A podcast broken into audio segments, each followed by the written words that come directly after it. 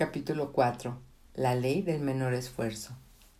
La inteligencia de la naturaleza funciona con toda facilidad, con despreocupación, con armonía y con amor.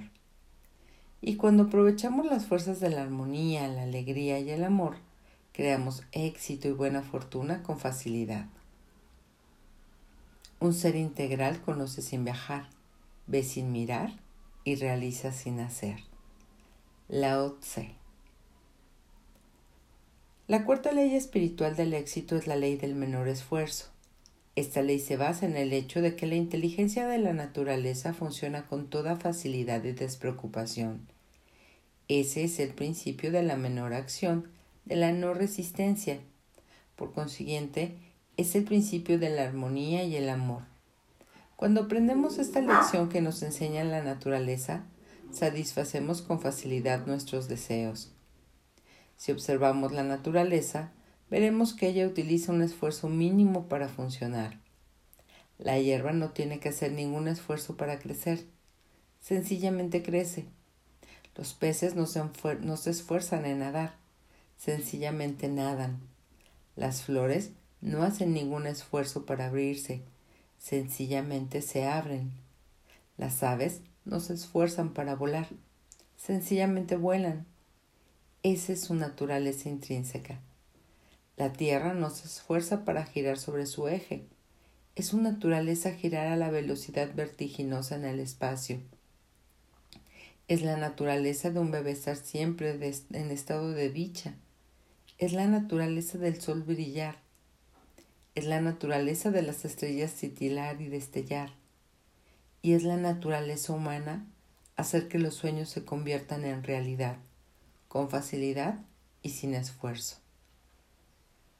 En la ciencia védica, la filosofía milenaria de la India, este principio se conoce como economía de esfuerzo o hacer menos para lograr más. Al final, llegamos al estado en que sin hacer nada lo realizamos todo.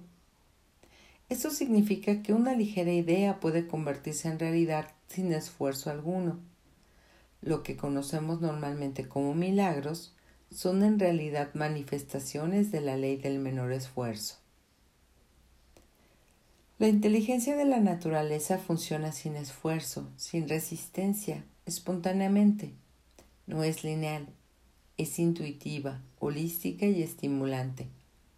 Y cuando estamos en armonía con la naturaleza, cuando estamos seguros del conocimiento de nuestro verdadero yo, podemos utilizar la ley del menor esfuerzo.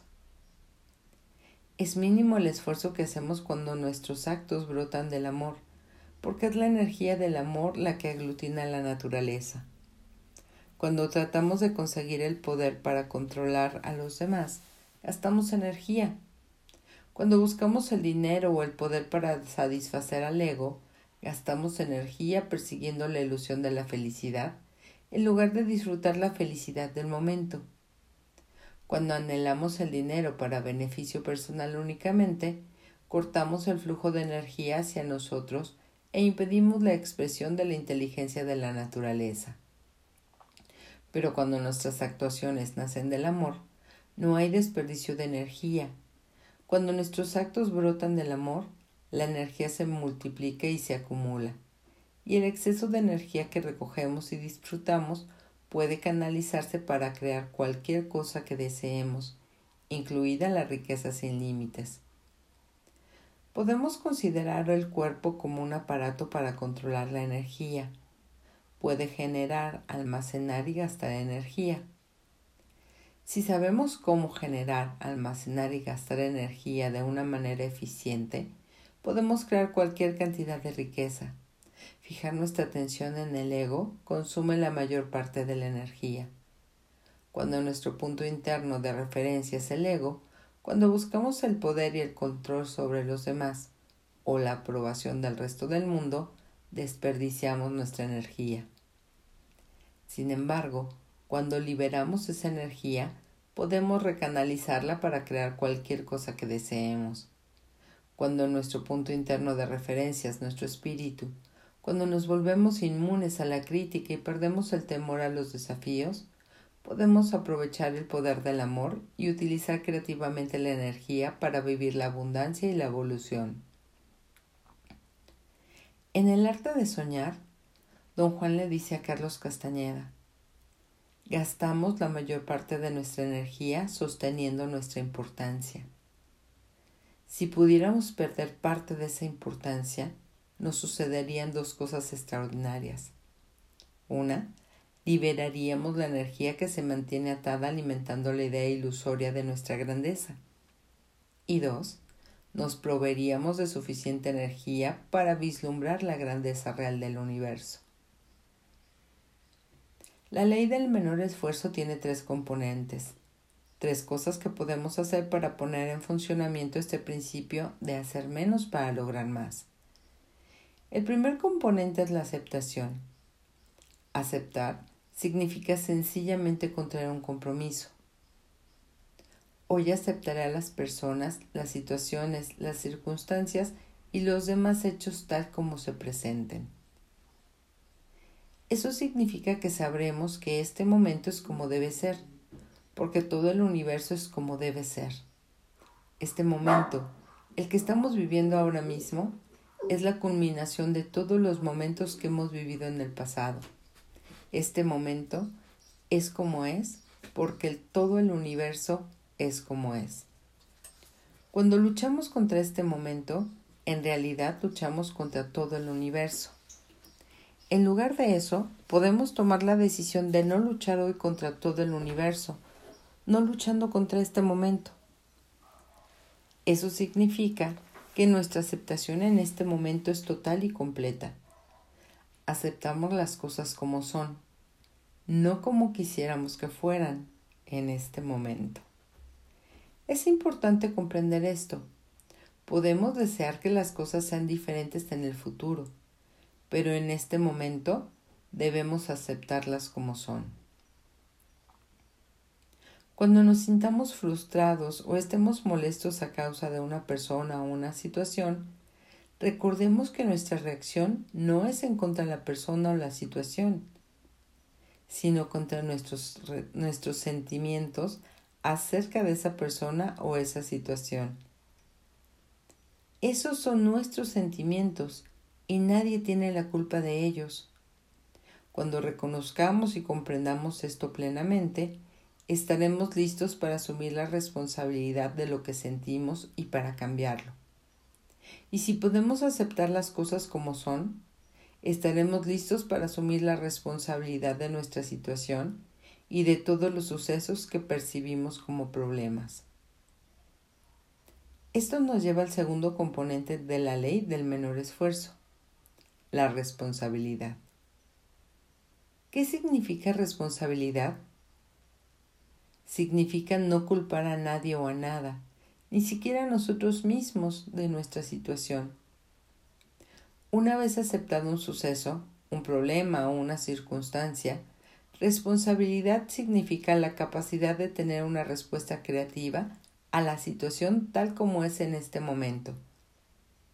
En todos los problemas hay un principio de oportunidad y esta conciencia nos permite aprovechar el momento y transformarlo en una situación o una cosa mejor. Cuando hacemos esto, toda situación supuestamente enojosa se convierte en una oportunidad para crear algo nuevo y bello. Y todo supuesto torturador o tirano se convertirá en maestro. La realidad es una interpretación y si optamos por interpretar la realidad de esta manera, tendremos muchos maestros a nuestro alrededor y muchas oportunidades para evolucionar. Siempre que enfrentemos a un tirano, torturador, maestro, amigo o enemigo, todos son la misma cosa. Recordemos, este momento es como debe ser. Cualesquiera que sean las relaciones que tengamos en este momento de nuestra vida, son precisamente las que necesitamos en este momento.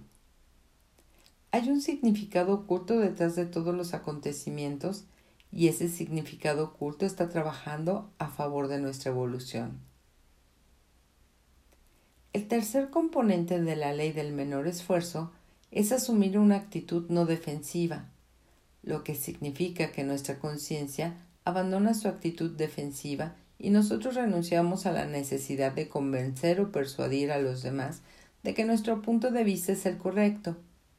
Si observamos a las personas que nos rodean, veremos que ellas pasan el 99% del tiempo defendiendo sus puntos de vista. Si sencillamente renunciamos a la necesidad de defender nuestro punto de vista, a través de esa renuncia lograremos acceso a una cantidad enorme de energía que anteriormente desperdiciábamos. Cuando estamos a la defensiva, cuando culpamos a los demás y no aceptamos ni nos rendimos ante el momento, nuestra vida se llena de resistencia.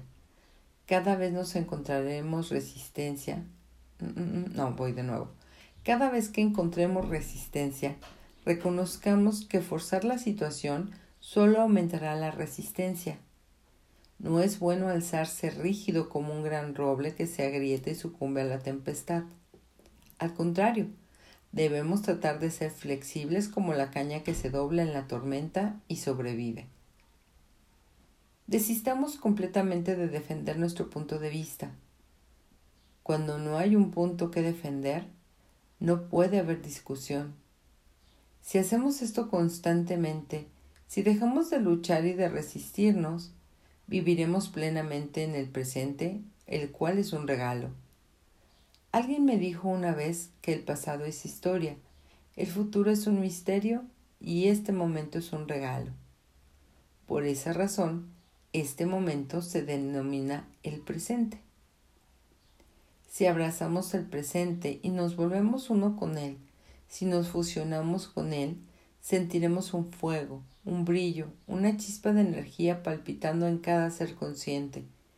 A medida que experimentemos este júbilo del espíritu en cada ser vivo, cuando entremos en intimidad con él, la dicha nacerá en nuestro interior y podremos deshacernos de las terribles cargas y molestias de la actitud defensiva, el resentimiento y el rencor. Solo entonces nos sentiremos despreocupados, festivos, alegres y libres.